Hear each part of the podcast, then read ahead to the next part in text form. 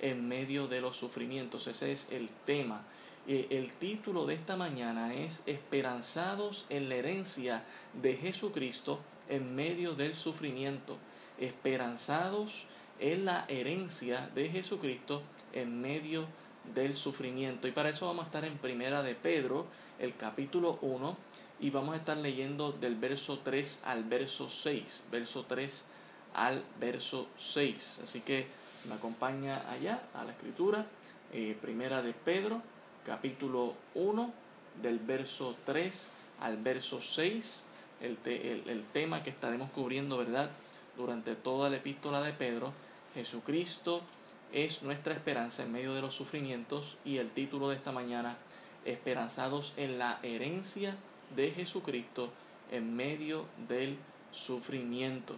Y estaremos en nuestro texto hoy, Primera de Pedro capítulo 1 del verso 3 al verso 6. Dice la palabra del Señor, bendito el Dios y Padre de nuestro Señor Jesucristo, que según su grande misericordia nos hizo renacer para una esperanza viva por la resurrección de Jesucristo de los muertos, para una herencia incorruptible, ah, incontaminada e inmarcesible, reservada en los cielos para vosotros, que sois guardados, eh, que sois guardados por el poder de Dios mediante la fe para alcanzar la salvación que está preparada para ser manifestada en el tiempo postrero, en lo cual vosotros os alegráis, aunque ahora por un poco de tiempo, si es necesario, tengáis que ser afligidos en diversas pruebas. Vamos entonces a, orar para comenzar en esta mañana. Oremos. Señor, gracias te damos porque nos permites, aún a través de las redes, mantener el contacto con nuestra congregación. Gracias te doy por, por cada uno de ellos que se han ido conectando, Señor. Te pedimos una bendición especial para cada uno de ellos, Señor, y que en esta mañana tu palabra, Señor, les dé aliento, les dé ánimo, les recuerde las promesas y las bendiciones que tenemos en ti, Señor, cuando hemos puesto toda nuestra confianza en tus manos. Te pedimos, Señor, que nos hables en esta mañana, que tu Santo Espíritu arredarguya nuestros corazones y nos aliente, Señor, a través de tu palabra. En el nombre de Jesús. Amén. Dios les bendiga a todos los que se han ido conectando. Estamos aquí en Primera de Pedro, el capítulo 1, del verso 3 al verso 6. Ah, y ya, ¿verdad? Eh, hasta cierta medida, pues celebrando que hoy va a ser el, último ah, culto desde nuestra casa, para entonces tener el próximo domingo el culto en el templo oficialmente. Eh, hermanos, hay momentos cuando enfrentamos dificultades en la vida. Vienen pruebas, vienen crisis, viene la hostilidad de otras personas hacia nosotros, viene la persecución de otras personas hacia nosotros, viene el rechazo de otras personas hacia nosotros y es ahí cuando pasajes como estos que estamos leyendo en esta mañana son relevantes a nuestra vida.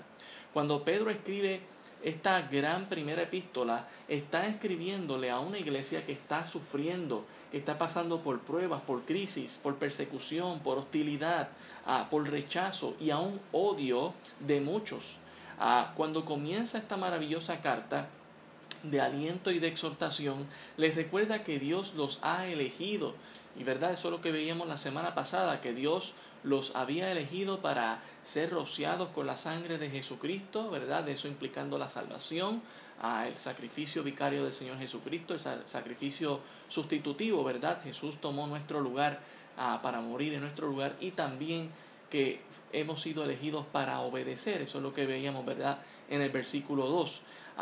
en medio de los sufrimientos, a Dios nos recuerda eso, que hemos sido elegidos para ser rociados con la sangre de Cristo y para obedecerle. Y ahora en el verso 3 al verso 6, Pedro da una gran alabanza a Dios en medio del sufrimiento y anima a los, a los hermanos en Cristo, ¿verdad? A que recuerden eso. Recordemos que esta carta eh, eh, se está escribiendo a creyentes dispersos que son extranjeros en este mundo. Los cristianos que están dispersos en el imperio romano, ¿verdad? Que abarcaba todo lo que era el mundo conocido para aquel entonces. Y ellos han sido culpados por el incendio en Roma, que causó el emperador Nerón, que ya sabemos que lo que quería era destruir toda Roma para reconstruirla y hacer ¿verdad? Y construcciones aún más grandes. Lo que esto verdad sucedió antes de que se escribiera esta epístola. Por lo tanto, ellos son el objetivo, los cristianos de aquel entonces eran el objetivo de una tremenda persecución que estaba comenzando a aumentar. Y como resultado, el mundo no puede tolerarlos, ¿verdad? Porque dicen, no, esta gente son una amenaza. Entonces son el objeto de la hostilidad del mundo. Sin embargo, no deben temer las amenazas de persecución, no deben ser, intimidados, no deben preocuparse, ah, no deben tener miedo cuando sufren y no deben avergonzarse cuando son ridiculizados y también atacados para fortalecer y exhortar a estos hermanos en medio de todo esto, el apóstol Pedro en el Señor ah, les comienza a animar con un alegre himno de alabanza.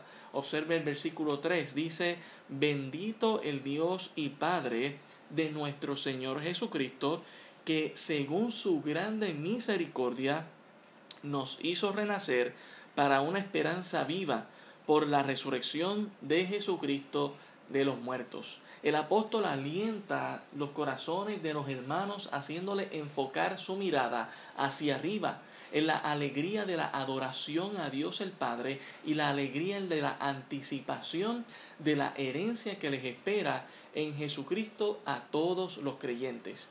Y, y es ahí, ¿verdad?, donde todo este pasaje nos aplica a nosotros, nos, nos aplica eh, eh, el sufrimiento. Ellos estaban experimentando otro tipo de sufrimiento y nosotros otro, pero aún en medio del sufrimiento podemos tener la esperanza viva en el Señor Jesucristo y también estamos esperando la misma herencia. Así que estas palabras son de mucho aliento, tanto como lo fueron para ese primer grupo de cristianos en medio de esa persecución, como para nosotros hoy en día. Pedro entonces está animando a los hermanos a adorar a Dios, a mantenerse alegres y gozosos sin importar lo que esté sucediendo a su alrededor. Esta alegría viene porque conocen a su Dios y saben lo que Dios les ha provisto. Pueden ser extraños en este mundo, pueden ser marginados en este mundo y sentir que no son apreciados en este mundo, pero hay un lugar al que pertenecen, hay un lugar donde encajan muy bien y, y es en el Señor, es en la cristiandad. Y, y, no solamente eso, sino que tendrán una herencia futura. Y verdad, no solamente me refiero a ellos, sino también a nosotros, que tendremos una herencia futura. Nosotros no tenemos por qué estar preocupados en encajar en este mundo, no tenemos que estar preocupados para que nos entiendan en este mundo. Lo que queremos ser es entendido por Dios, buscar a Dios y que nosotros entendamos a Dios y nosotros podamos heredar de Dios. Ese es el gran mensaje de, esta, de estos versos. Por lo tanto, Pedro nos da a lo que realmente es una perspectiva muy práctica y útil para aprender a vivir mirando más allá de los problemas terrenales hacia la herencia eterna. La palabra herencia en el versículo 4, como ustedes pueden ver, dice para una herencia, dice ahí, en el versículo 4, la idea de, de, de, es de bendecir a Dios, de alabar a Dios, de adorar a Dios por la herencia que Él nos ha prometido. Ahora la palabra herencia, esta palabra significa lo que tu padre ah, te transmite, lo que recibes como un regalo, como un legado que se te da porque eres miembro de una familia determinada.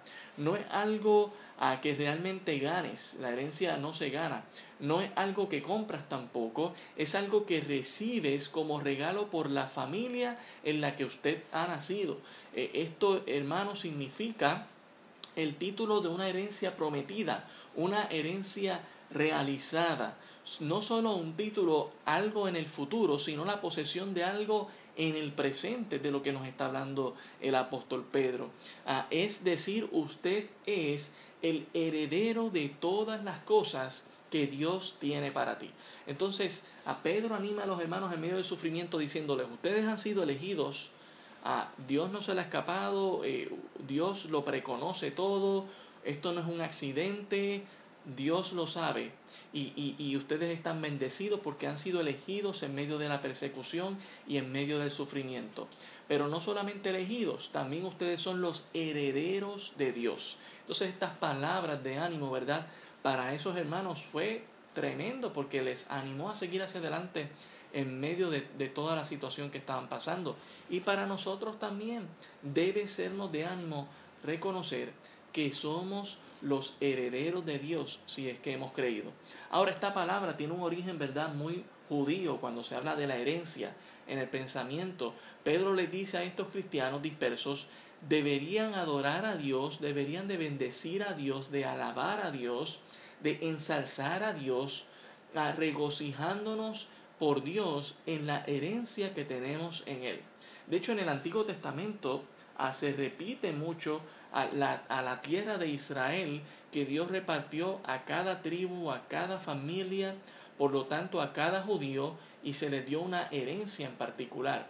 Eh, en Deuteronomio, el capítulo 15, el versículo 4, Deuteronomio, el capítulo 15, el verso 4, dice la palabra del Señor, Deuteronomio 15, 4, para que así no haya en medio de ti mendigo, porque Jehová te bendecirá con abundancia en la tierra que Jehová tu Dios te da por heredad, para que la tomes en posesión. Fíjese, ¿verdad? Esta es la herencia terrenal que Dios le había prometido al pueblo de Israel. También en el capítulo 19 de Deuteronomio, el versículo 10 dice, para que no sea derramada sangre inocente en medio de la tierra que Jehová tu Dios te da por heredad y no seas culpado de derramamiento de sangre, ¿verdad? Algunas leyes que el Señor estaba repartiendo al pueblo de Israel, pero les está diciendo, yo, yo quiero que básicamente ustedes puedan experimentar el cielo aquí en la tierra con la herencia terrenal que les estoy dando. Sigan mis leyes para que puedan disfrutar de esta herencia lo máximo posible, ¿verdad? El pueblo de, de, Dios, el Israel, ¿verdad? Hablando en el Antiguo Testamento, recibió una herencia terrenal y la clave es una herencia terrenal, es decir, una porción de la tierra de Canaán para cada judío. Cada tribu tenía una parte, ¿verdad? Cada familia en la tribu. Por lo tanto, cada individuo tenía una parte grande de esa herencia. Y, la herencia de una nación terrenal es una tierra terrenal. Y la herencia de un Israel terrenal era Canaán, esa era su, su tierra prometida. Originalmente, ¿verdad? Se le prometió a través de Abraham y esperaron y esperaron durante temporadas de esclavitud, durante temporadas de vagar por el desierto y finalmente entraron en la tierra prometida que les había prometido por muchos y muchos años a través de Abraham y los patriarcas. Sabemos, ¿verdad?, que no, eh, no tuvieron esa herencia inmediatamente, sino que durante muchos años, durante muchos siglos y muchas situaciones vividas y pasadas, fue que entonces obtuvieron la herencia. De la misma manera, nosotros, hermanos, Dios nos ha prometido una herencia para nosotros. Y, y, Pedro, ¿verdad? Lo que está buscando es que eh, los creyentes capten esta idea judía y ellos que son gentiles lo puedan entender.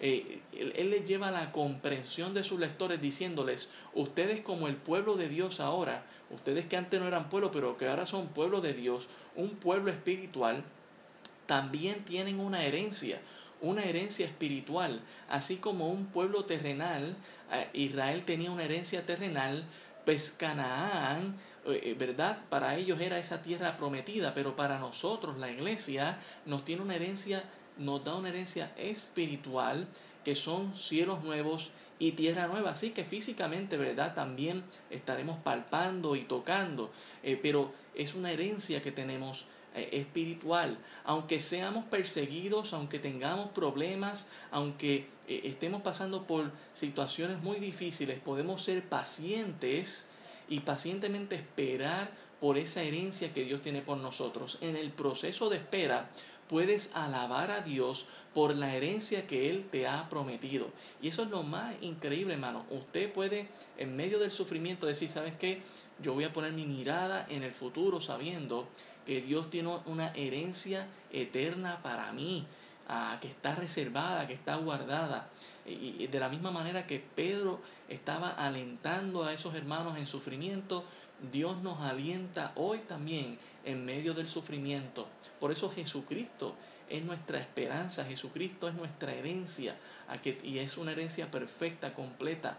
Dios en esta mañana, hermanos, quiere recordarles su herencia en el Señor más que suficiente. Ellos necesitan ese recordatorio y nosotros también lo necesitamos. Eh, eh, necesitamos recordarlo. Vamos a pasar por pruebas, por sufrimientos, por crisis. No podemos ignorar eso. Creyente que le diga que usted va a vivir una vida sin problemas, creyente que no tiene los pies en la tierra.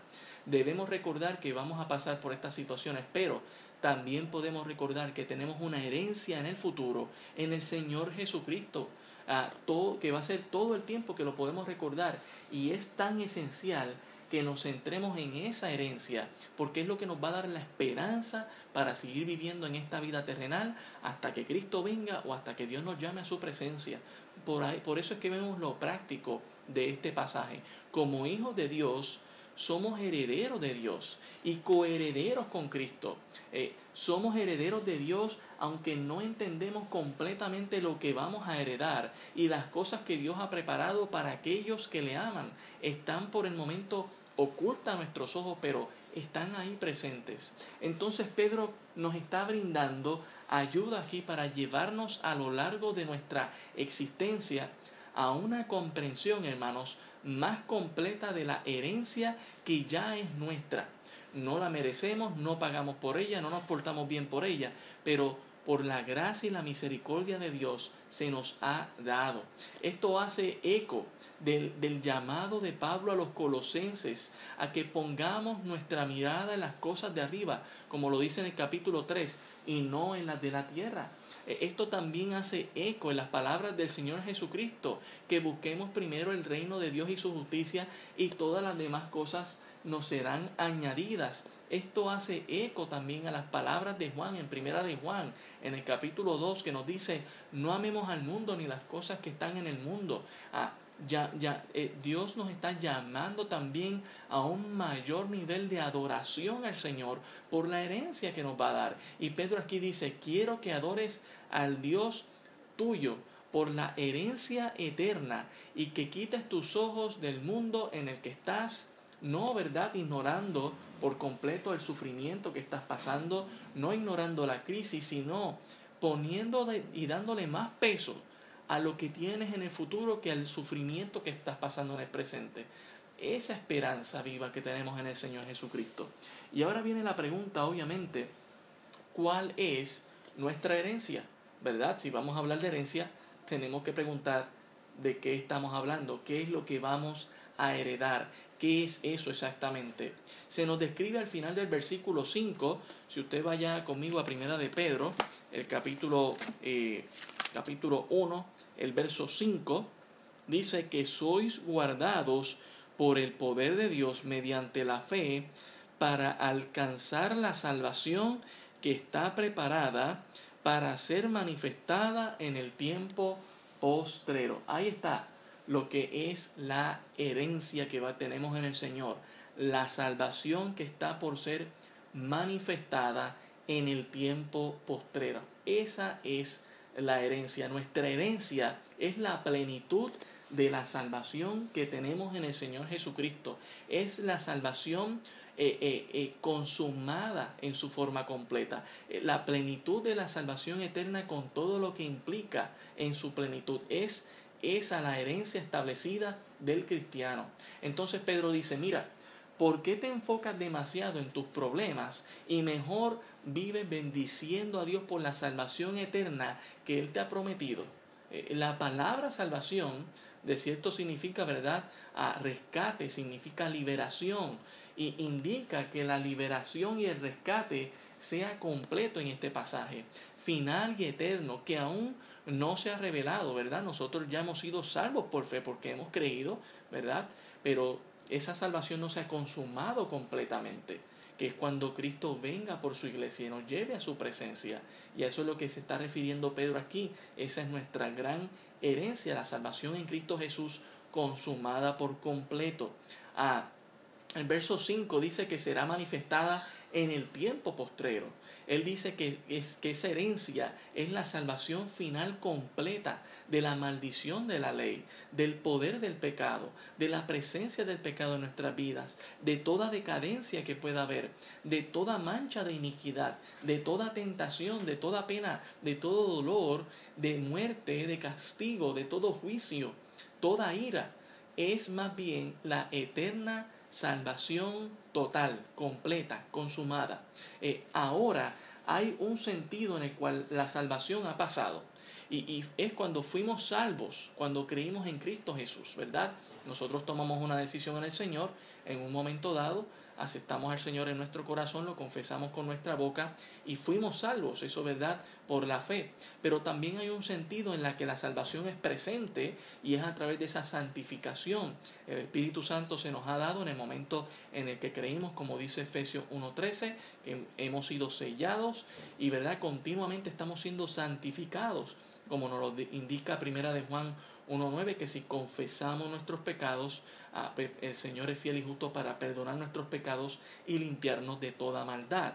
Pero también ah, eh, eh, no solamente continuamente estamos siendo eh, santificados en ese proceso de la salvación, ¿verdad? Ya fuimos salvos por fe, seguimos siendo salvos en el presente, pero también hay un aspecto futuro. A medida que avanzamos en este mundo, no solamente tenemos un aspecto del presente o del pasado, sino que hay una salvación que es futura.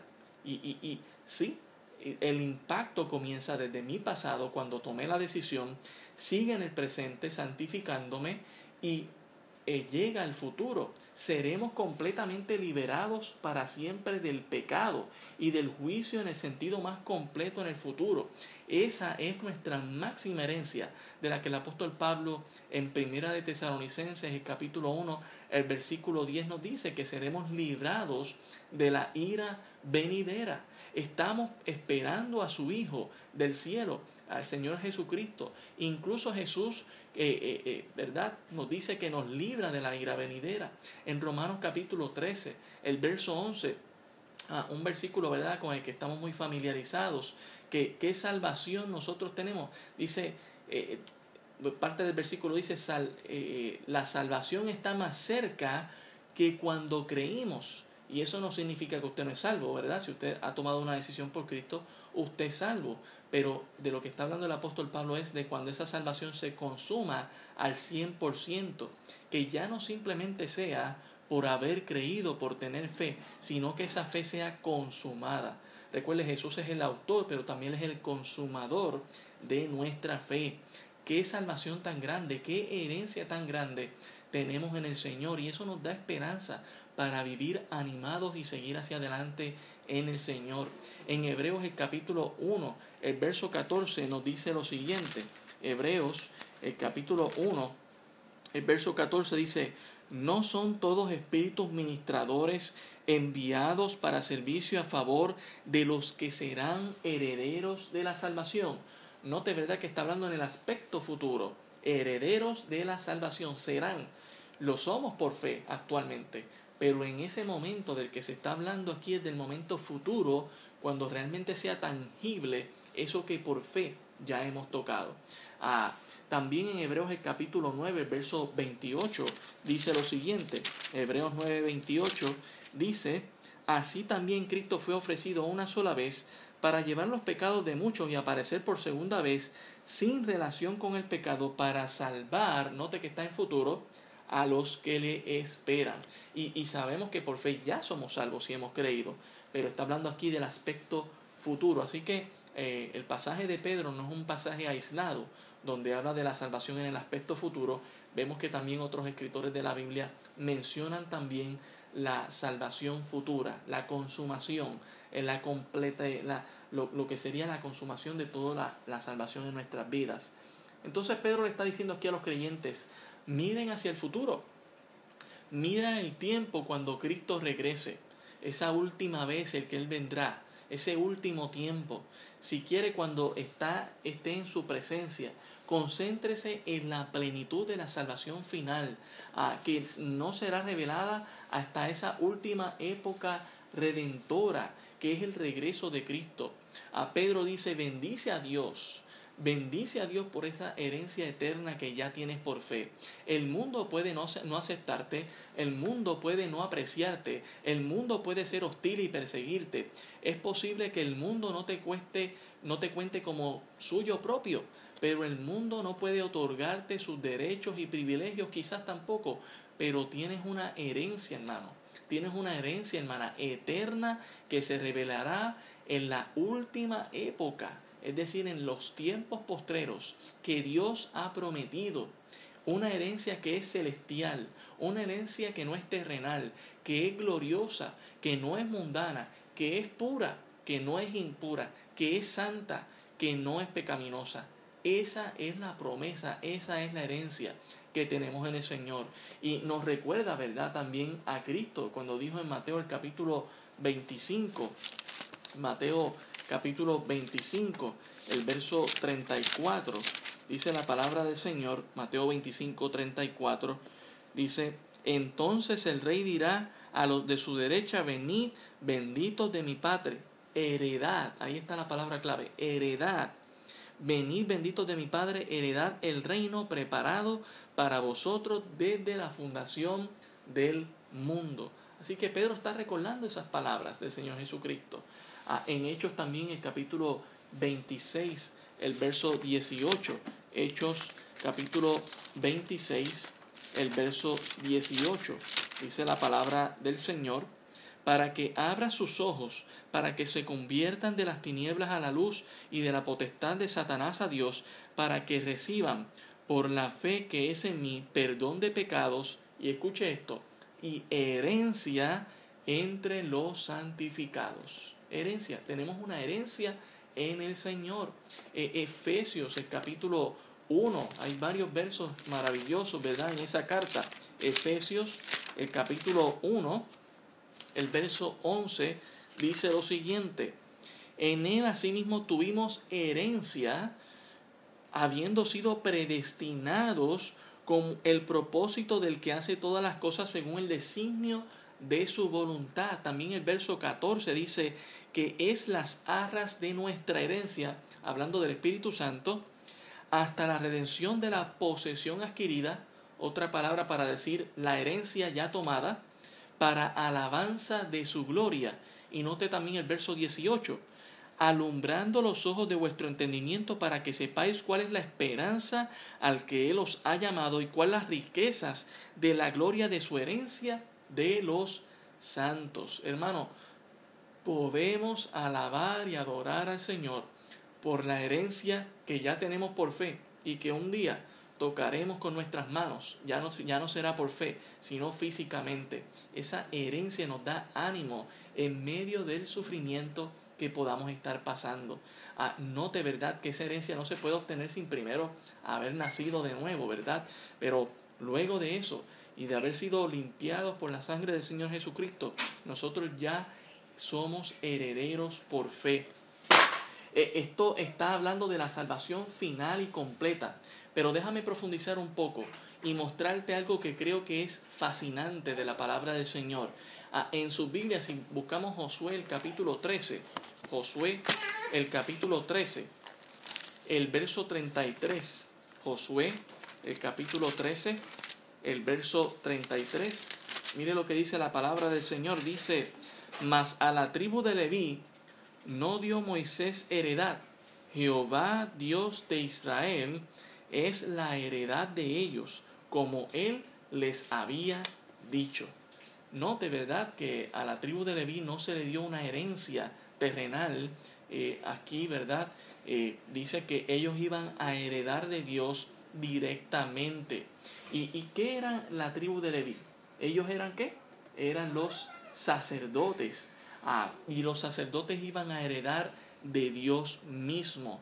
En primera de Pedro, el capítulo 2, el verso 9, nos recuerda lo que somos nosotros, no por merecerlo, sino por la misericordia y la gracia del Señor. Primera de Pedro 2.9 nos dice, mas vosotros sois linaje escogido, real sacerdocio. Y sabemos, ¿verdad?, que esto no es hablándole a los judíos solamente, esto es hablándole a la iglesia, porque dice más adelante en el verso 10, vosotros que en otro tiempo no erais pueblo, pero que ahora sois pueblo. Así que, qué grande bendición. Dios nos hace sacerdotes y nos hace herederos, no de esta tierra, hermanos, sino de los cielos nuevos y de la tierra nueva. Así que nosotros, hermanos, no estamos llamados a heredar en este mundo. Debemos poner nuestra mirada en algo mucho mejor que Dios nos va a dar para heredar, que son cielos nuevos y tierra nueva, pero mejor que todo eso, Dios mismo. Vamos a heredar, a heredar a Dios mismo. Él es nuestra herencia, nuestra esperanza viva en medio del sufrimiento que podamos tener. Por eso es que podemos ver en el Antiguo Testamento a, salmistas y a otros hombres de Dios adorando a Dios por la herencia prometida e, en el futuro. Salmo el capítulo 16. Salmos el capítulo 16. El versículo 5 podríamos expresarlo como, como lo dice este salmista. Salmo 16, 5 dice, Jehová es la porción de mi herencia y de mi copa. Tú sustentas mi suerte. Pero note lo que dice al principio. Jehová es la porción de mi herencia. Usted quiere la herencia de Dios. Usted no quiere la herencia de esta tierra, que alguien más se la va a robar, que alguien más la va a dañar, que, que, que no la vamos a disfrutar del, del, todo, que no la disfrutaremos por siempre. Usted quiere la herencia de Dios, que es completa.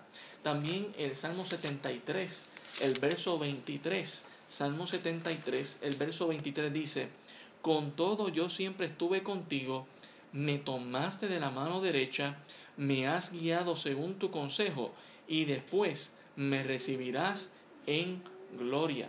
Hablando, ¿verdad?, de ese eh, consejo de Dios, de ese ánimo de Dios hacia nuestras vidas, de cómo seremos recibidos en gloria. No porque la merecemos, pero por la gracia del Señor. También Jeremías, eh, eh, en Lamentaciones, el capítulo 3, el verso 24, él dice lo siguiente, Jeremías 3:24, él dice, mi porción es Jehová, dijo mi alma, por tanto en él esperaré. ¿Qué no acaso nosotros necesitamos esperar por la herencia? Usted no es heredero inmediatamente, usted muchas veces tiene que esperar para ser heredero.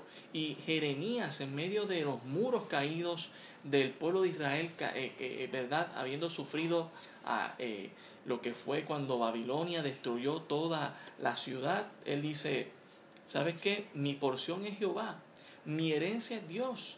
No voy a estar pendiente en medio del sufrimiento de lo que he perdido en esta tierra porque Dios es mi última herencia y es la mejor herencia que puedo tener. Así que vemos, ¿verdad? Aún desde el Antiguo Testamento estos grandes principios para nosotros, eh, que nosotros podamos entender. Jesús, ¿verdad? Eh, Jeremías comprendió esto y nosotros también debemos comprenderlo. Y esto es un pensamiento tremendo. amados, cuando vamos a estar con el Señor para heredar una salvación eterna, al mismo tiempo heredamos a Dios. Eh, Dios viene a lanzar su, su tienda con nosotros, como nos dice en Apocalipsis capítulo 21. Dios se va a instalar con nosotros, lo heredaremos tanto como Él nos ha, está heredando nosotros. Vivimos en, en, su casa, es una forma de decirlo, ¿verdad? Él vive en nuestra casa, en nuestro, en nuestro cuerpo, que es el templo del Espíritu Santo. Y esa es la garantía que tenemos de que somos herederos de esa gran herencia que nos espera. También heredamos a Cristo. A, en Juan eh, dice que cuando veamos, cuando lo veamos, seremos como Él, porque Él ah, le veremos como tal Él es dice que somos coherederos con Cristo. Cristo se convierte en nuestra porción. Entramos en una unidad eterna con Él. Literalmente lo poseemos a Él como Él nos posee. Somos como Él en la suma y la sustancia de su existencia. Él se convierte en nosotros y nosotros nos convertimos en Él en un sentido ah, muy real, ¿verdad? No es que nosotros nos convertimos en Dios, pero esa comunión que vamos a tener eterna con el Padre va a permitir ese, ese entrelazamiento entre nosotros con Dios cuando le podamos ver cara a cara y podamos ver toda esa herencia que Dios tiene para nosotros.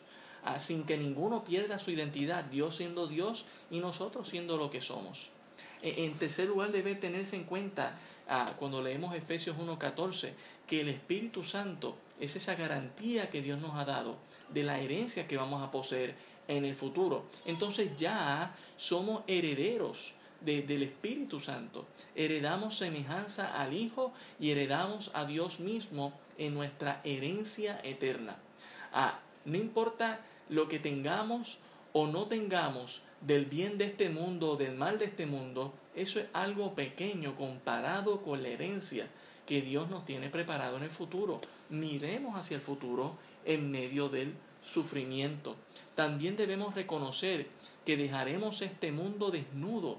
Ah, pero si amamos a Cristo, hermanos, nos vestiremos con todo lo que Dios nos podrá dar, a mucho más allá de nuestra imaginación, a cosas que ojo no ha visto, dijo el apóstol Pablo, mi corazón ha subido, ¿verdad? Son las que Dios tiene preparadas para los suyos. Y es debido a esa herencia que la salvación aún no se ha manifestado esperando el tiempo postrero o la última época, cuando veamos a Dios en Cristo en gloria del Padre para alabanza de su nombre. Podemos alabar al Señor, hermano. Ah, y me gustaría, ¿verdad?, compartir ah, algunos conceptos importantes. Queremos alabar a Dios inteligentemente, hermanos. Queremos adorar a Dios con entendimiento. ¿Por qué adoro a Dios? No puede ser porque sí. Debe haber muchas razones. Y una de ellas sabemos que es la herencia. Así que cuanto mejor comprendamos nuestra herencia, más capaces seremos y más desearemos eh, alabar y estar alabando a Dios. Pedro nos da la fuente de la herencia, Pedro nos da el motivo de la herencia. Pedro nos dice los medios por los cuales ah, nos apropiamos de esa herencia. Pedro nos comparte la naturaleza de esa herencia y la seguridad de nuestra herencia. Y lo estaremos viendo en estos versos, del verso 3 al verso 6. Así que si me acompaña a Primera de Pedro, y ya me voy a quedar en el texto, Primera de Pedro, el capítulo 1, del verso 3 al verso 6 Primera de Pedro 3, perdón, Primera de Pedro capítulo 1, verso 3 al verso 6. A Pedro nos comparte en primer lugar la fuente de nuestra herencia.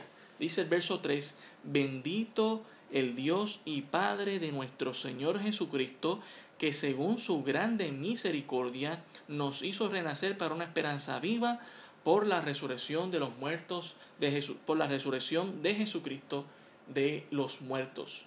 Pedro nos muestra la fuente de nuestra herencia y Dios, el Padre, es la fuente de nuestra herencia. Y eso es lo que ya íbamos cubriendo durante esta mañana. Él mismo también es toda nuestra herencia. Pensemos por un momento en lo infinito y eterno que es Dios. Así también, hermanos, será la herencia para sus hijos, para los santos, que hemos creído que somos herederos. Él es la fuente, no nuestros padres, Él es la fuente, no nuestras herencias terrenales, Él es la fuente eterna, no van a ser herencias temporeras, Él es la fuente, sino el eterno Dios, el gran Dios todopoderoso que tenemos. Por eso podemos estar confiados.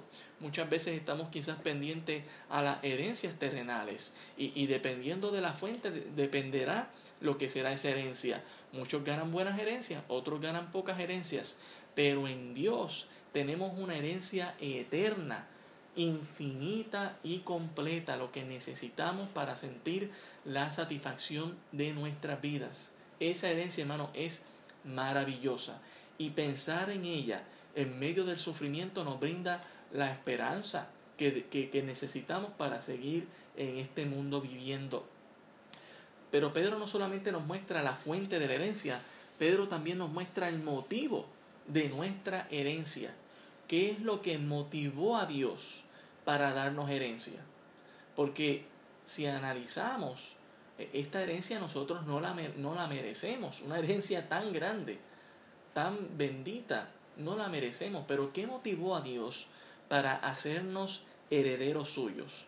El motivo está ahí también en el versículo 3, cuando dice que según su grande misericordia, ahí está la motivación de Dios para compartirnos su herencia. La motivación de Dios es la misericordia. Y si recordamos, ¿verdad? La misericordia es cuando Dios no nos da lo que nos merecemos. Hermano, usted y yo lo que realmente merecemos es ser herederos del infierno, es ser herederos de la muerte, del dolor, del, sufrimiento en nuestras vidas. Eso es lo que nosotros merecemos. Pero por la misericordia de Dios, Dios nos da lo que no nos merecemos. Y en extremo, eternamente, a la motivación para dejarnos herencia no es porque lo merecemos, no es porque hemos hecho alguna obra, sino por su grande misericordia, como nos recuerda Jeremías en Lamentaciones. Grandes son las misericordias del Señor, cada día son nuevas. No merecemos nada de un Dios tan santo y tan bueno y tan justo, pero en su misericordia se compadece de nosotros y nos hace sus herederos. Y eso nos alienta porque muestra el amor de Dios para con nosotros. ¿Lo merecemos, hermano? No. ¿Lo hemos ganado? No. ¿Hemos hecho algo para obtenerlo? No. Su misericordia nos ha arropado tan grandemente que nos ha dado de esa grande herencia. Los medios para alcanzar la herencia, los medios para apropiarnos de la herencia, también el apóstol Pedro nos lo recuerda. Aquí también en el verso 3 dice, nos hizo renacer para una esperanza viva por la resurrección de Jesucristo de los muertos. ¿Cuál es la única manera para nosotros apropiarnos de esta herencia? ¿Qué es lo que tendríamos que hacer de nuestra parte para lograr ser herederos de esta gran herencia? Los medios para apropiarnos de esta herencia es a través del nuevo nacimiento espiritual, como lo indica Pedro diciendo que hemos sido renacidos para una esperanza viva. Es decir, que usted nazca de nuevo, es decir, que usted acepte al Señor Jesucristo como el exclusivo Señor y Salvador de su vida y creer que Jesucristo ha resucitado, como el apóstol Pedro nos lo indica aquí. Jesús resucitó, eh, su tumba está vacía. Si creemos en ello, esa esperanza está viva y solo a través de Jesús es la única manera en que podemos apropiarnos de esta gran herencia. Al final del día no requiere de nuestras obras, sino la, de la obra de Jesús. Solo Dios pide fe de nuestras partes para que esa fe verdad depositada en Jesús, para que tengamos la esperanza de la herencia. Así que Jesús mismo lo dijo, nadie puede venir al Padre sino solo por mí. Jesús dijo, yo soy el camino, la verdad y la vida. Nadie viene al Padre sino por mí. Y si queremos heredar de Dios, será a través de Jesucristo, creer en Él y ser renacidos, nacer nuevamente, ¿verdad? En Jesucristo, creyendo. Así que vemos, hemos visto en esta mañana que el apóstol Pedro nos muestra la fuente de, de nuestra herencia, que es Dios mismo, el motivo de la herencia, que es la misericordia de Dios, ¿Y cómo podemos apropiarnos de esa herencia? La única manera, aceptando al Señor por medio de la fe depositada en Jesucristo, creer que Él vivió, que Él murió y que resucitó para darnos la esperanza. También el apóstol Pedro nos comparte la naturaleza de esta herencia.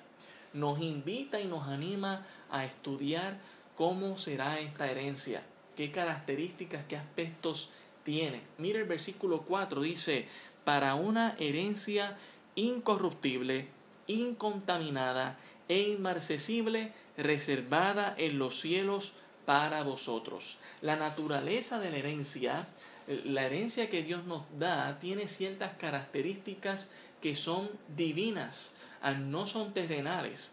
Por lo tanto, son muy ah, diferentes a cualquier característica de cualquier otra herencia que no sea de Dios. La herencia en primer lugar nos describe que es incorruptible. Es decir, que la herencia que Dios nos va a dar no se corrompe, que no se daña, no puede ser usada para fines ah, pecaminosos. Ah, e, e, e, es más que duradera, es eterna, porque es incorrompible, no se va a dañar con el paso del tiempo. También esta herencia, como nos dice aquí, es incontaminada no sufre daño alguno, el ser humano no la podrá manipular a su antojo para pecar con ella, no será usado para un fin malvado. En su naturaleza es pura, es majestuosa y es perfecta. Usted sabe que el ser humano, ¿verdad? Inventa buenas cosas, pero esas cosas que inventa muchas veces se le da un uso negativo, ¿verdad? Y la gente muchas veces cuando hereda algo lo hereda para hacer el mal, lamentablemente. Pero lo que vamos a heredar de Dios nunca va a ser para ser usado para el mal. Será incorruptible, será incontaminada, no podrá contaminarse, no podrá dañarse. Es perfecta, es eterna, es majestuosa, pero también la herencia es inmarcesible. Esto significa, hermanos, que no puede marchitarse, ¿verdad? Así como una flor que llega un momento dado en que se pone bien bonita, bien frondosa, bien, ¿verdad?, colorida, y con el tiempo sabemos que esa flor se empieza a marchitar, se empieza a descolorar o se empieza a manchar y se empieza a declinar y empieza a morir. Dice, no, la herencia que yo les voy a dar no se marchita, ah, no se puede ah, ah, no se puede secar, no puede deslucirse, no va a perder su color, no se va a enflaquecer, no va a perder el vigor esa herencia. Es por lo tanto algo eterno. La herencia que, Dios nos tiene guardada está en un lugar donde el pecador no arrepentido, que le gustaría quizás robarla, que le gustaría quizás dañarla y darle el uso incorrecto, no va a poder llegar jamás. ¿Por qué? Porque está en los cielos, en el cielo de Dios, donde se encuentra Dios Padre y el Señor Jesucristo. Está en un lugar guardada para los santos en el día postrero.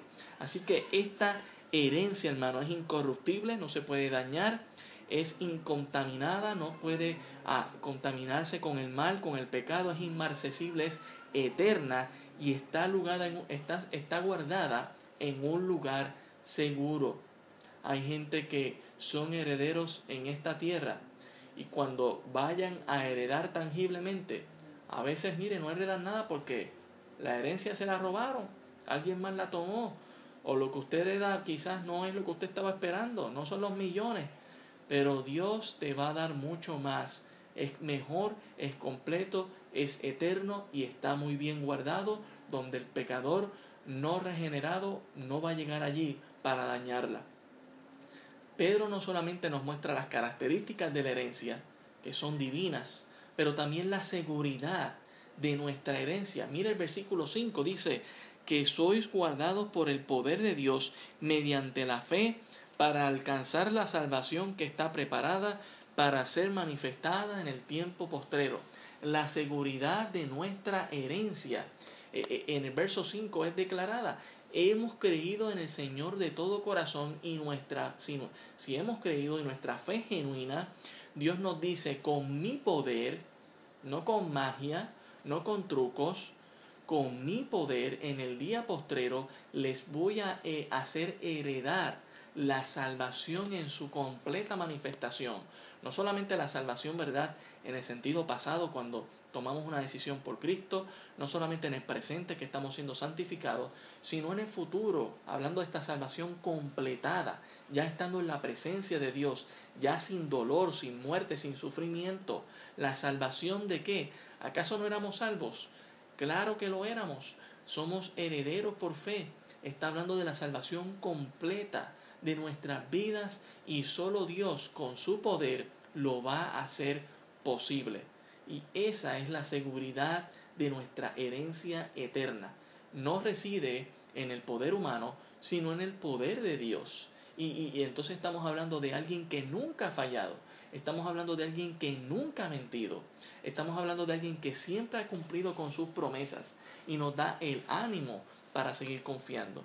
Eh, reside en el poder de Dios. El tiempo de disfrutar la herencia también se nos indica y está en el verso 6. Dice, en el cual vosotros os alegráis, aunque ahora por un poco de tiempo, si es necesario, tengáis que ser afligidos en diversas pruebas. El tiempo de disfrutar la herencia va a ser en los tiempos postreros, cuando Cristo venga por la iglesia. Dios ha designado un tiempo. No es durante el tiempo del sufrimiento definitivamente. No es en esta vida tampoco. será en la consumación de la historia redentora en Cristo Jesús, cuando Él venga por la iglesia.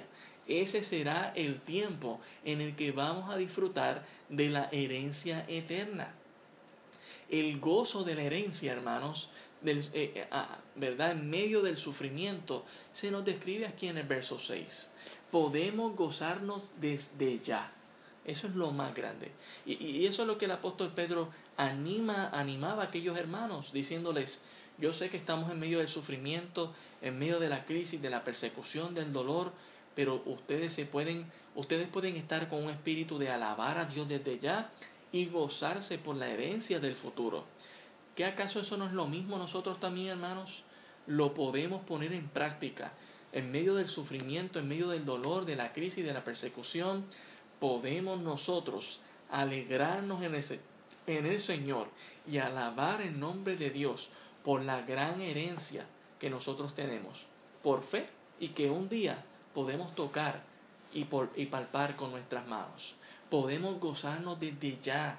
Si supiera, si usted supiera que de aquí a 3, a 10, a 25 años, usted sería heredero de trillones de dólares, ¿cuál fuera su actitud? Si usted de aquí a 3, a 10 o a 25 años supiera que cuando pase ese tiempo usted va a ser heredero de trillones de dólares, ¿cuál sería su actitud? Usted estaría gozándose ya, usted estaría planificando ya. Pues déjeme decirle algo, usted va a heredar más que eso. Usted va a heredar vida eterna. Usted va a heredar a Dios Padre, al Señor Jesucristo, al Espíritu Santo, cielos nuevos, tierra nueva, algo mejor que lo que esta vida te da. Porque los trillones se acaban, pero lo que Dios te va a dar es eterno e infinito. Por lo tanto, hermano, podemos gozarnos desde ya.